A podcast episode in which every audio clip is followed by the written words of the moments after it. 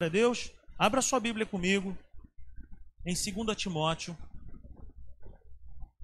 2 Timóteo, capítulo 1, versículo 12. Eu quero compartilhar apenas uma, uma, uma, uma reflexão de algo que eu passei nessa noite agora, nessa última noite, de terça para quarta. Eu cheguei em casa ontem, era, era meia-noite, alguma coisa, e eu estava lá na obra da igreja. Enquanto você abre, eu vou te dar uma introdução do que, porque que eu quero compartilhar isso. E quando eu cheguei em casa, após eu conversei com o Carlos, depois presta atenção. Após eu ter conversado com o Carlos, eu cheguei em casa depois da obra e, e, e me veio um, um levante das trevas contra o meu coração terrível, terrível. Eu não sei te explicar direito, era algo tão pesado, sabe? Era um levante tão sinistro, tão macabro, e quando eu deitei, eu, tô, eu estou tomando um antialérgico aí por causa dos produtos que temos usado lá na igreja.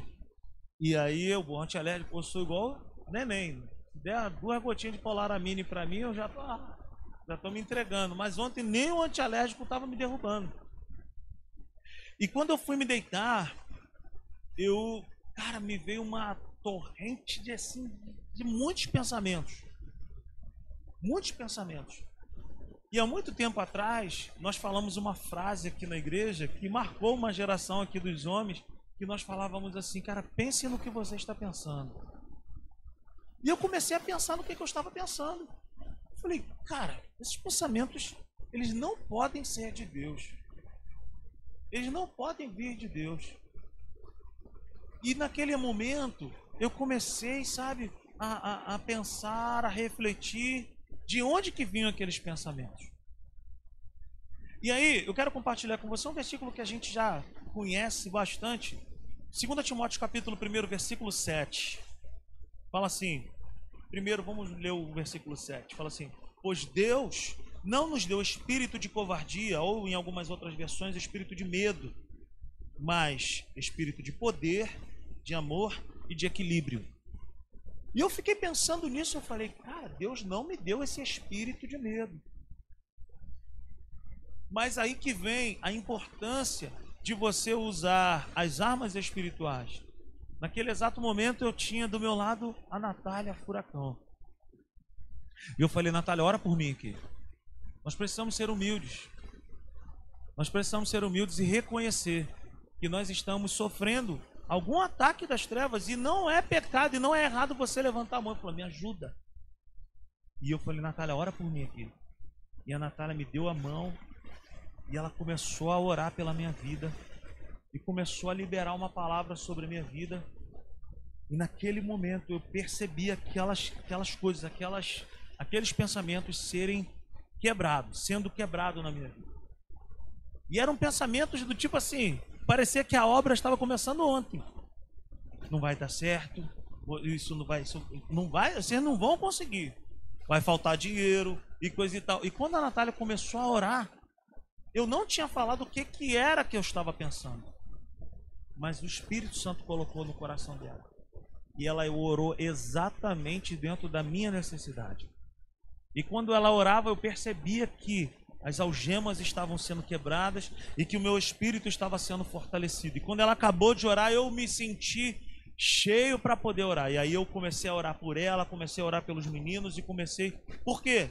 Por causa do medo. Por causa do medo. E o medo, ele trabalha exatamente de mãos dadas com a dúvida, com a incredulidade e com a instabilidade. O medo trabalha de mãos dadas com esses três elementos. Cara, dúvida, incredulidade e a instabilidade.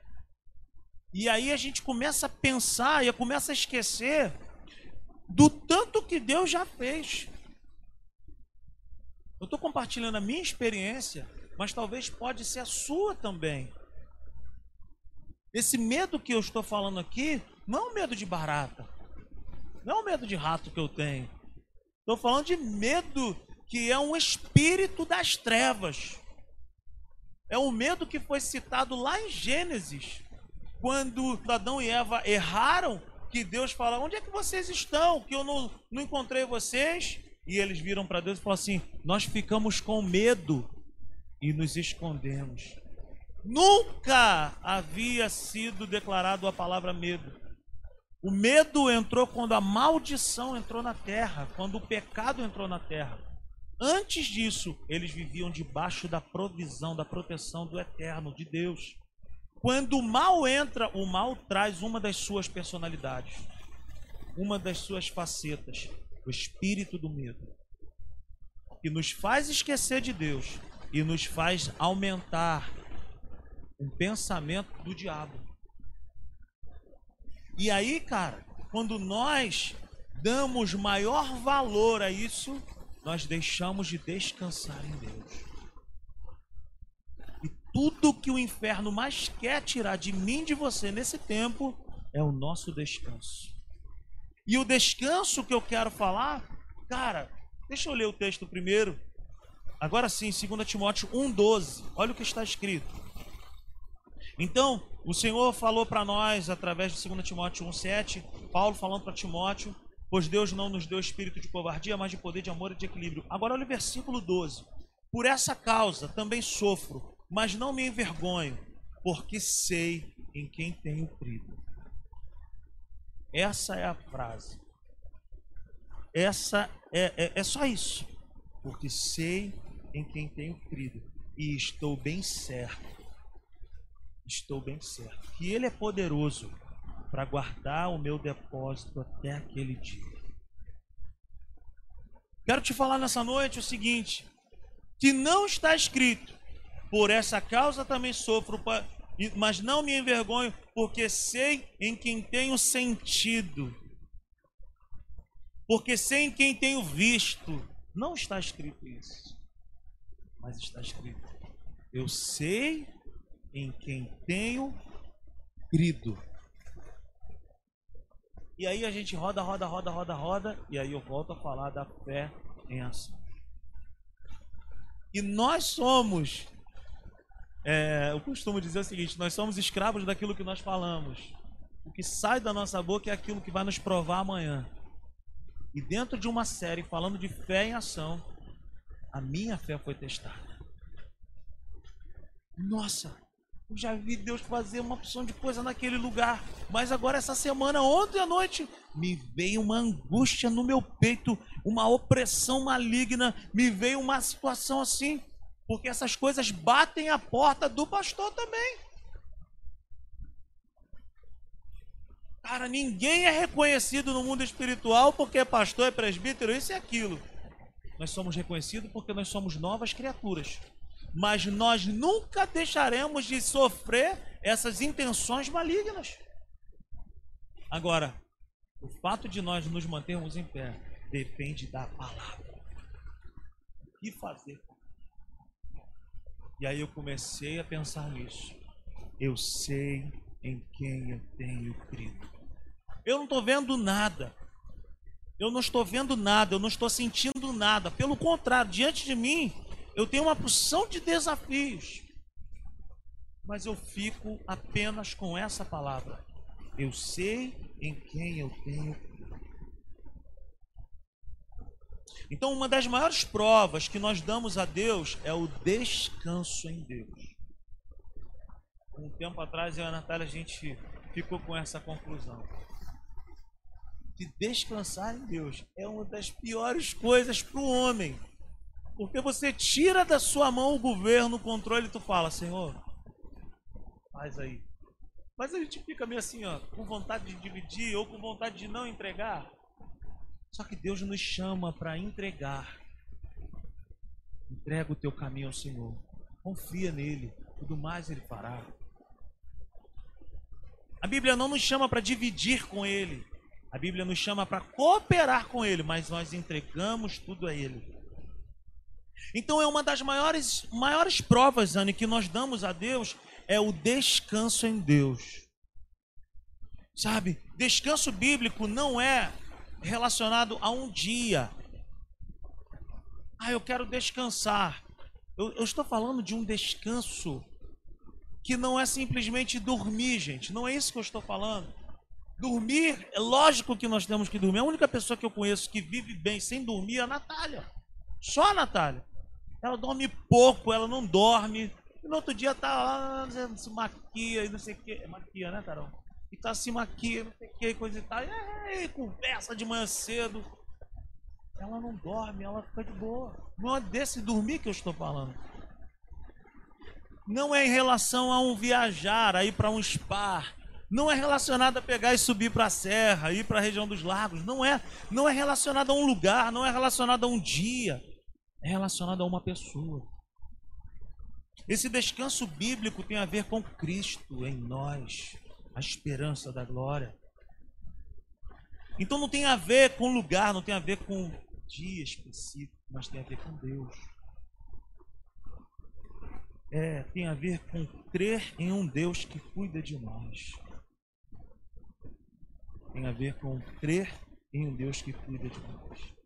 Quando eu falo sobre esse descanso, eu não me refiro a uma atitude também de passividade, nem de omissão. Ah, vou entregar nas mãos de Deus ou não vou fazer nada. Não é isso. A fé, ela é responsável. A fé bíblica, ela coopera com Deus. Ela atende a um chamado. Nós falamos no início dessa série que Abraão é chamado de o pai da fé porque ele obedeceu. Ele ouviu, ele creu, ele obedeceu. Vamos repetir isso? Ele ouviu, ele creu, ele obedeceu. A fé é assim. Não é passiva, não é omissa. Não é ouvir Deus e ficar quieto esperar algum anjo fazer. Não é isso. Então, quando eu falo de, de descanso em Deus, não é uma atitude de passividade, de ficar esperando cair, nem de omissão, ficar transferindo responsabilidades para os outros. Eu sei a responsabilidade que eu tenho em relação a essa obra, em relação à igreja. Mas eu também sei que não adianta eu me matar de fazer e esquecer que essa igreja não é minha. E o maior interessado que tudo vá bem, que tudo dê certo, não sou eu, é o próprio pai, é o próprio dono da igreja. Mas quando eu deixo de confiar, quando eu deixo de descansar, eu começo a assumir responsabilidades que Deus não me chamou para tê-las. Eu começo a me preocupar com coisas que Deus diz para mim. Aquietai, filho, e saber que eu sou Deus. Ei, olhe para essa pessoa que está ao seu lado e fala assim: descanse um pouco mais. Descanse. Descansar tem a ver com crer. Então não é passividade, não é omissão, mas é uma atitude de crença. É crer que existe alguém melhor do que nós para cuidar das nossas causas. É crer que existe alguém muito mais poderoso, infinitamente, que sabe o que faz. Aleluia. Então, é, é mais uma vez, cara, é, o descanso é para mim e para você nessa noite o andar em fé. Como nós falamos de vários personagens aqui no domingo. Não é simplesmente um conhecer a Deus pelo ouvir falar, como Jó diz no final do seu livro. Antes eu te conhecia de ouvir falar, mas agora eu te conheço de contigo andar. É como Enoque que andou com Deus. E quando a gente não descansa o nosso coração em Deus, nós começamos a desconfiar de que as coisas não vão dar certo. Quem não confia, desconfia. Quem não confia, desconfia. Então é um andar por fé que não tem nada a ver com sentir. Tem nada a ver com sentimento. Não tem nada a ver com estar vendo. Tem uma porção de coisas lá na obra que já aconteceram, que já estão no seu devido lugar, que eu não senti nada, que eu não vi nada. Quando eu fui ver, Deus fez. Porque a gente não anda com Deus com base em sentimentos. Então tem a ver com crer, não é com sentir, tem a ver com crer. Tem a ver com entregar e confiar. Tem a ver com você descansar.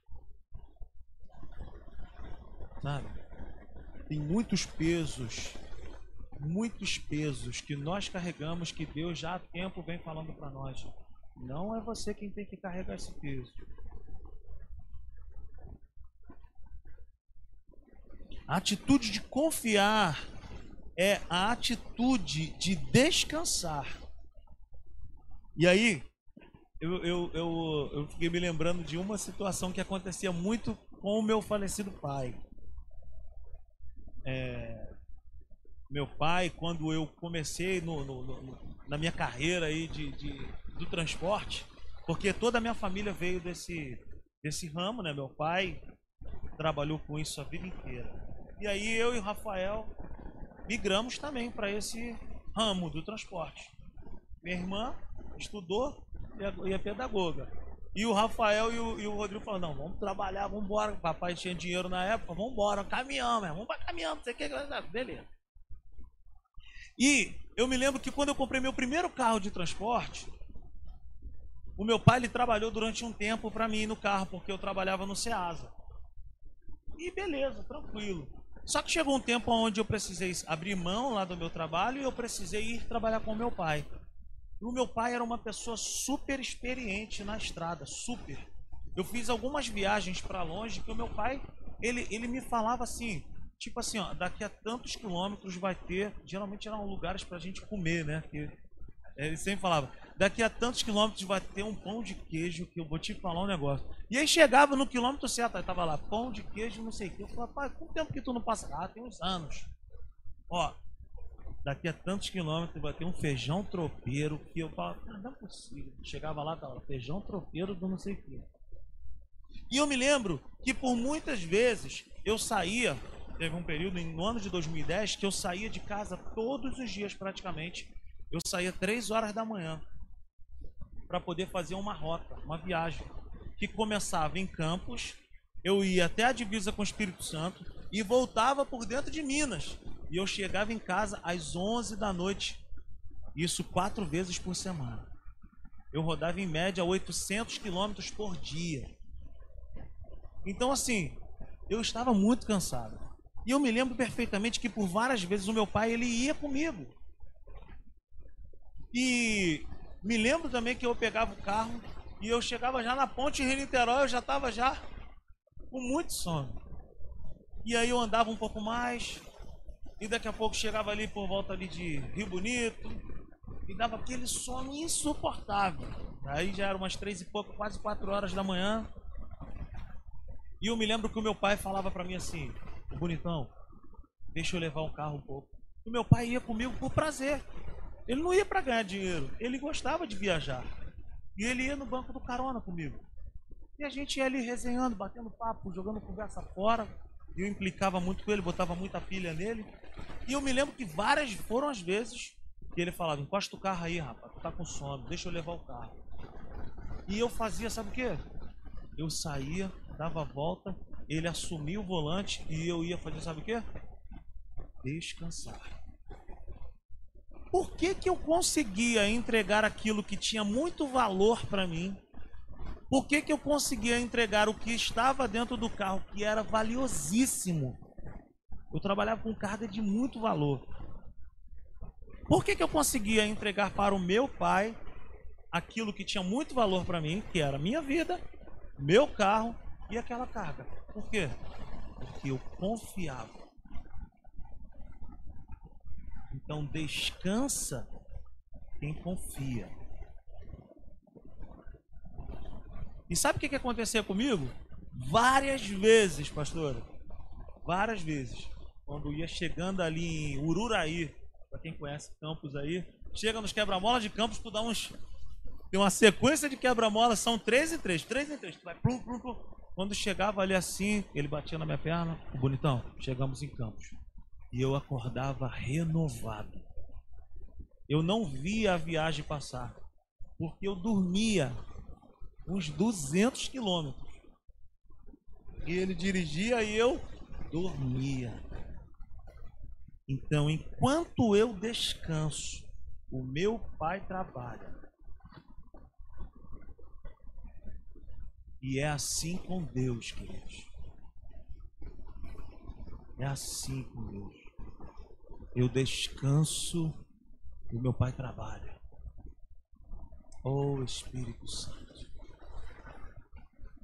Aleluia. Então, quando nós estamos viajando e damos o volante para alguém dirigir, nós fazemos isso para nós podermos descansar. Mas nós não fazemos isso com qualquer pessoa. Não é verdade? Há, há um tempo atrás, nós temos o nosso irmão Bruno aqui da igreja. E o Bruno falou para mim assim: rapaz, eu tenho que ir numa entre... eu tenho que numa reunião lá em Campos, em Campos. E eu não sei, cara, o lugar, eu não sei chegar lá, não sei que coisa e tal. Eu falei assim: eu vou com você. Aí ele falou para mim assim: que horas. Eu falei: que horas que você tem que estar lá? Ele falou: eu tenho que estar lá 10 horas da manhã. Eu falei: nós vamos sair, nós vamos sair daqui umas quatro e meia da manhã para a gente não ter que correr na estrada. Quem já andou com o Bruno aí só que eu dei uma corcova nele, dei uma pernada de anão nele. Eu marquei com ele 5 horas na porta do condomínio. E aí ele chegou às 6. Ele chegou daquele jeito, quebra-mola é lixo ele. Veio com o carro, eu vi de longe, eu tava na porta do condomínio, estava chovendo. Quando eu vi ele vindo de longe, blum, blum, blum, blum. Aí ele, e aí, vambora? Eu falei, vambora, pode ir pro, pro banco lá do, Pode pro banco do carona que quem vai dirigir sou eu. Ele, não, eu tô, eu tô não sei não. Eu falei, quem vai dirigir sou eu. Não, eu falei, quem dirige sou eu. Aí ele, não. Então não vou. Aí ele foi pro banco do carona. Revoltado. Boladão. Resumindo, peguei o carro e fui. Graças a Deus. Cheguei lá 10 horas da manhã. Ele entrou, ele saiu do carro daquele jeito, catando cavaco, não sei o que, me esquecendo coisa. Eu fui para casa da, da, da, tia da Natália. Eu não podia ficar lá na reunião, fiquei lá. E, da, e quando foi no final do dia, ele ficou o dia inteiro praticamente nessa reunião. Daqui a pouco, do nada, tocou a campainha. Eu não sei até agora como é que ele fez isso, mas ele estava na porta da tia da Natália, de Uber. E aí, vambora, vambora, vambora. Cadê, cadê o carro? Cadê a chave do carro? Falei, tá comigo. Ele me dá aí que eu vou levar. Eu falei, quem vai levar o carro sou eu. Aí, tipo neném, ele falou, poxa. Não, senta que eu vou levar o carro. Por quê? Porque corre muito. Corre muito. Eu falei, eu não vou conseguir descansar com ele dirigindo desse jeito. Mas ele, quando chegou no final da viagem, falou assim: pô, cara, que viagem, cara. Deu até para dar uma descansada. Por quê? Porque enquanto nós descansamos, cara, tem alguém trabalhando por nós. É assim com Deus. É assim com Deus, cara. É exatamente isso que Deus faz por mim e por você. No momento em que nós entregamos o volante da nossa vida para Ele. Descanse em Deus. A direção, cara, deve ser dele. Descansa. Entrega. Confia. Aleluia. Claro, pastor. Vamos ler Isaías 64:4. Põe na tela, por favor. Aleluia.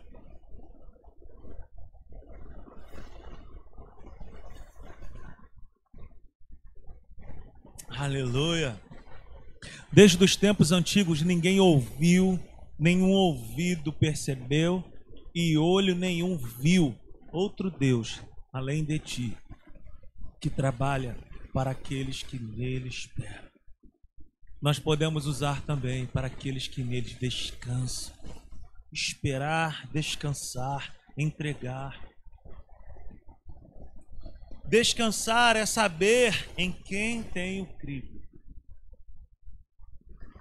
Vou te fazer uma pergunta, não precisa responder, que eu estou fazendo para mim também.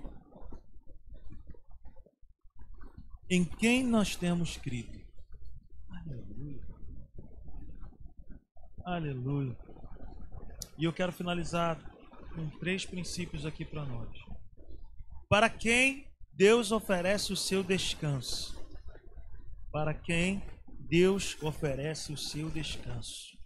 1 Pedro, capítulo 5, versículo 7. Olha o que diz as escrituras.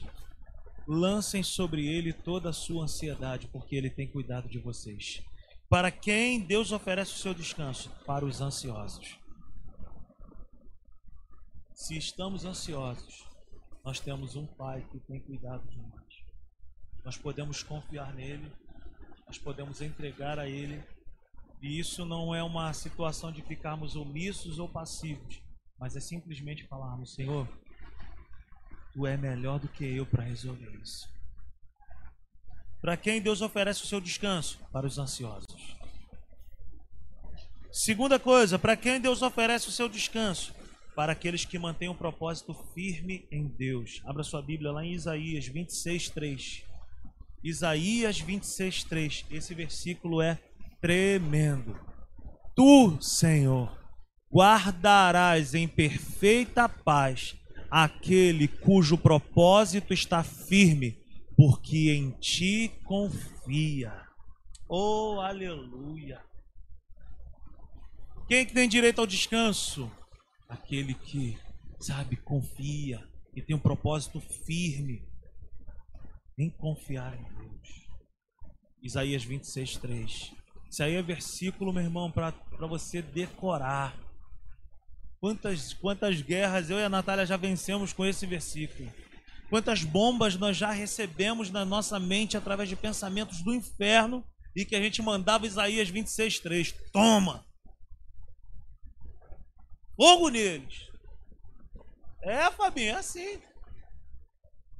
Se por um caminho Satanás vem contra a nossa vida, por sete ele fugirá. Irmão, lança a palavra.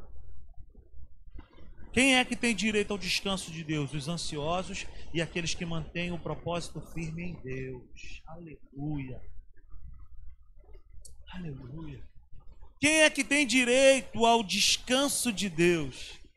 Aqueles que têm um coração de ovelha. Salmo 23. Aleluia. Se nós tivermos um coração de ovelha, nós temos direito a um pasto verde e verdejante. Paz, águas mansas e tranquilas. Coloca para nós, por favor, Fernando. Salmo de número 23. O Senhor é o meu pastor, de nada terei falta. Em verdes pastagens me faz repousar e me conduz às águas tranquilas. Restaura-me o vigor, guia-me nas veredas da justiça, por amor do seu nome. Mesmo quando eu andar por um vale de trevas e morte, não temerei perigo algum, pois tu estás comigo. A tua vara e o teu cajado me protegem. Veja que a vara e o cajado não nos maltratam, não nos assolam, mas nos protegem, nos traz para perto. Prepara, preparas um banquete para mim à vista dos meus inimigos. Tu me honras, ungindo a minha cabeça com óleo e fazendo transbordar o meu cálice. E sei que bondade e fidelidade me acompanharão todos os dias da minha vida e voltarei à casa do Senhor enquanto eu viver. Fica de pé nessa noite e aplauda ao Senhor. Aleluia! Oh, glória! Quem é que tem descanso? Quem é que tem direito ao descanso? Aquele que se encontra ansioso. Aquele que pode que tem um propósito firme em Deus e aqueles que têm um coração de ovelha. A ovelha não recusa a direção do pastor. Não recuse. Não recuse a direção do pastor. Deixa ele ir à frente. Vai atrás dele. Vai bem próximo a ele. De forma que dê para ouvir a sua voz. Aleluia. Glória a Deus. Aleluia. Pode fechar os seus olhos. Você pode fechar os seus olhos aí nessa noite. E começar a agradecer a Deus. Aleluia. Oh, Pai, obrigado. Obrigado, Senhor. Te agradecemos nessa noite por essa presença maravilhosa, por esse renovo, por esse descanso em nosso coração. Obrigado, Senhor. Louvado seja o teu nome. Aleluia. Quantos podem nessa noite abrir a sua boca e começar a falar para Ele palavras de adoração? Talvez você tenha chegado nesse lugar angustiado, talvez você tenha chegado nesse lugar sem esperança, mas hoje você recebeu algo novo da parte de Deus. Aleluia. Oh Espírito Santo. Obrigado, Senhor. Oh, aleluia. Obrigado, Pai. Obrigado pela tua vida em nós. Obrigado, obrigado.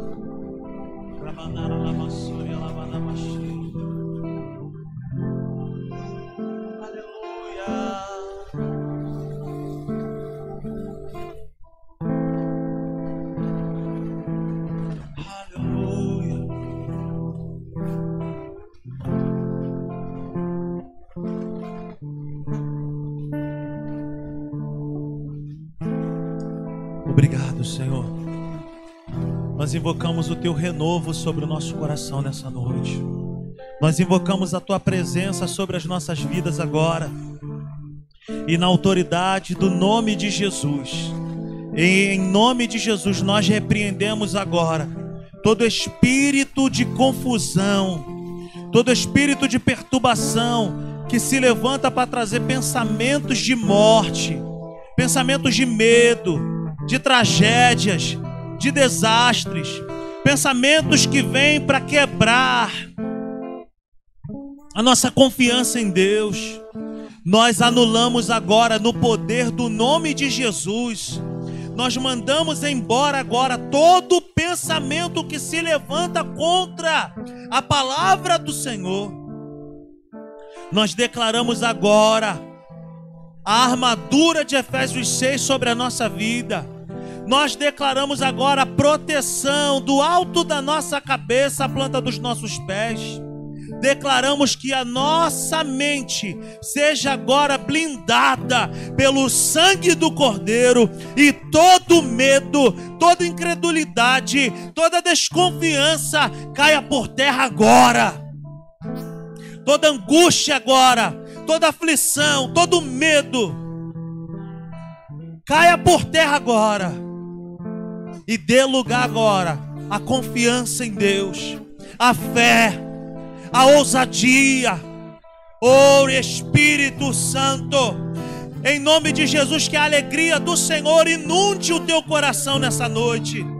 Seja revigorado, seja restaurado agora receba novidade agora de vida, receba força, receba fé, receba unção. Aleluia, aleluia, aleluia, aleluia, oh, aleluia, oh Espírito. Em nome de Jesus, eu quero declarar sobre a tua semana uma semana de confiança em alta no Senhor. Que o Espírito Santo te fortaleça, que o Espírito Santo te capacite, que o Espírito Santo te encha de fé, de ousadia, de discernimento, de intrepidez. Em nome de Jesus, eu declaro isso sobre a tua vida. Que a graça do Senhor Jesus, o amor de Deus o Pai, a comunhão e a consolação do Espírito Santo seja sobre a tua vida hoje e eternamente. Amém e amém. Aleluia.